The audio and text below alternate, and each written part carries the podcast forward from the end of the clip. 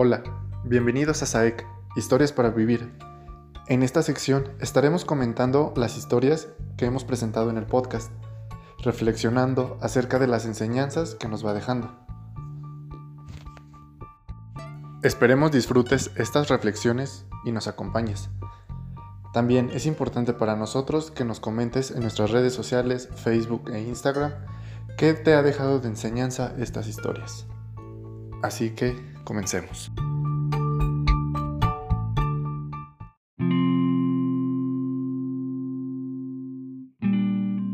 Bienvenidos a esta segunda temporada de los podcasts de SAEC.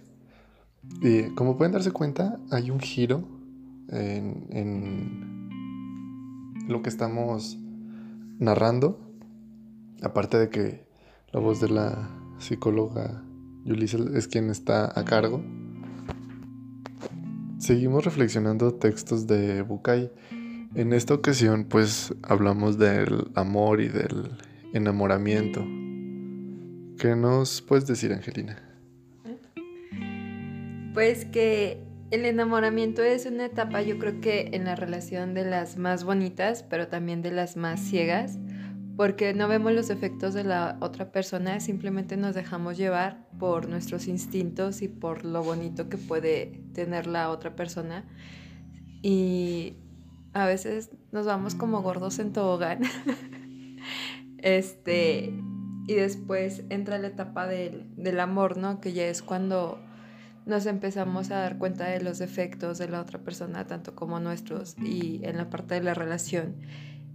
Y es ahí cuando tú decides si quedarte o no quedarte con esa persona. Y si decides quedarte, considero que igual y entra un poquito la parte del amor, ¿no? Porque aceptas también los defectos, los empiezan a sobrellevar y empiezan a caminar como juntos. Gracias Angelina. Ahora vamos a escuchar la voz nuevamente de, de Yulisa.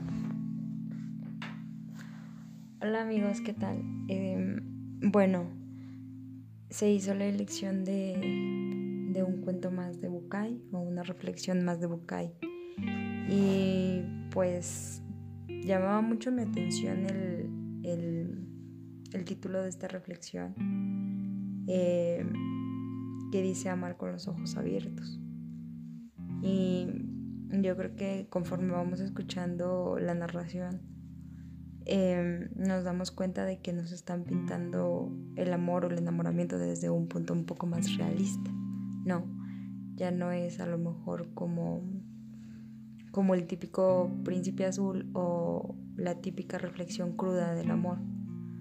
Ninguno de esos dos parámetros, sino que es más una reflexión realista desde un punto pues muy objetivo y, que nos deja ver em, muchos parámetros para que nosotros mismos tomemos la decisión de, o más bien sepamos discernir en qué momento nos encontramos, en qué fase del amor o el enamoramiento nos encontramos, ¿no? Creo que durante la narración se va describiendo las, eh, los mecanismos, por decirlo así, que, que se viven, donde se idealiza, se proyecta, bueno, para quienes están relacionados con el acervo psicoanalítico, eh, pues van a poder entenderlo un poquito más. Entonces, eh, en esta etapa del enamoramiento está como idealizada la otra persona. O sea, se ve como si fuera perfecta. Se refleja una persona, uno en el otro. Y, y sí, pues todo es como muy, muy bonito. Entonces, esa etapa, ah, si las personas somos conscientes de ello, o sea, se puede disfrutar más o tal vez igual, ¿no? De saber que me puedo ver reflejado en la otra persona. Porque estoy viendo lo bueno que tengo yo en, en mi pareja. Y, no por ser conscientes como que se sale de esa etapa. Creo que es una de las más bonitas el estar, que es la primera en una relación, ¿no? El, el enamoramiento, donde ves como todo perfecto, todo idealizado. Porque a veces hace falta eso, ¿no? En nuestras vidas tal vez traemos como una carga, no sé, un poquito negativa y el ver esa idealización pues nos recuerda lo, lo, bonito. Obviamente es como, es una etapa, o sea, tampoco es un quedarse estancado. Y es conjuntando un poquito lo que comentan mis, mis compañeras. Yo considero que una de las piezas claves aquí en la parte del enamoramiento es la idealización y que a veces en la parte del amor queremos que exista todavía la idealización, ¿no? Nos quedamos con, con esa parte. Queremos que quizá en algún momento regrese la persona que, que, era antes en la parte del enamoramiento.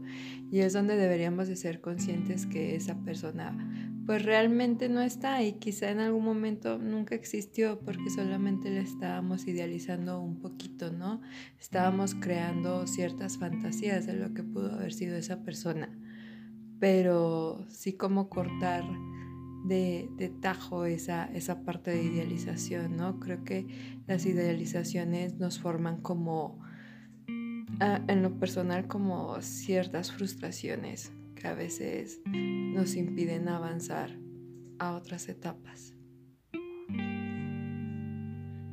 Eh, y pues nada amigos, yo creo que cada quien al momento de escuchar esa reflexión tendrá una opinión propia y, y, una reflexión también propia, ¿no? Acerca de lo que cada persona está viviendo, cómo lo está experimentando o cómo es que miran esta reflexión, ¿no? Entonces, pues nada, se las dejamos a su, a su criterio y espero, esperamos les, les haya sido de su agrado. Y pues nos vemos en el próximo episodio. Les recordamos que nos encontramos en Instagram y en Facebook como Centro de Atención Psicológica y Jurídica. Además, tenemos una librería que se llama Librería del Self, que pueden visitar los links ahí mismo en las plataformas y la revista digital que se llama Psycho Magazine, donde hemos publicado pues varios artículos interesantes relacionados precisamente con la parte psicológica, con lo jurídico y tenemos una sección que se llama Entre Cruzados, donde es como información varia. Chéquenla y ya pues para que nos den su opinión. Nos vemos.